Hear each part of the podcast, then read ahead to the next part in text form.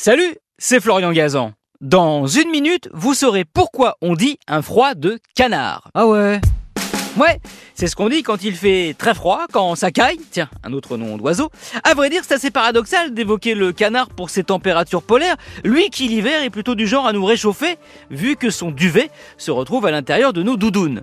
Et pourtant, cette expression remonterait au 19e siècle où sa première apparition date de 1888 dans la revue française L'intermédiaire des chercheurs et curieux. Ah ouais? Ouais, il est expliqué que le canard est, je cite, l'oiseau qui renferme le plus de chaleur animale. On dit donc il fait un froid de canard parce que lorsque ce palmipède souffre du froid, c'est la preuve certaine qu'il est tout aussi insupportable pour l'homme, voire plus. En clair, comme les canards sont très frileux, ils sont une sorte de thermomètre naturel pour nous, les humains.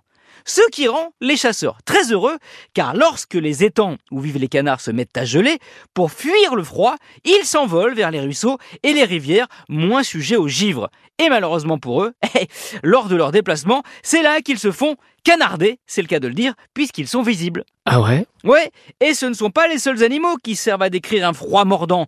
On dit aussi un froid de loup en France, un froid de chien en Hongrie, un froid de cochon en Allemagne et un froid de porc en Suède.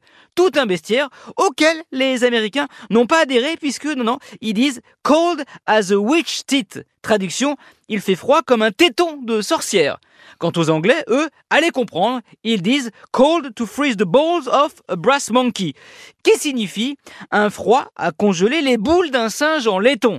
Bon, alors je précise que sur un navire de guerre, un singe, c'était une plaque avec des creux pour y poser les boulets de canon. Et comme le laiton rétrécit par grand froid, la conséquence, c'est que les boulets sortaient de leur emplacement et roulaient sur le pont. Donc non, désolé hein, si vous avez l'esprit mal placé, bah non, mais rien à voir avec les testicules d'un primate. Merci d'avoir écouté cet épisode de Ah ouais qui vous a réchauffé, j'espère. Retrouvez tous les épisodes sur l'application RTL et sur toutes les plateformes partenaires. N'hésitez pas à nous mettre plein d'étoiles et à vous abonner. À très vite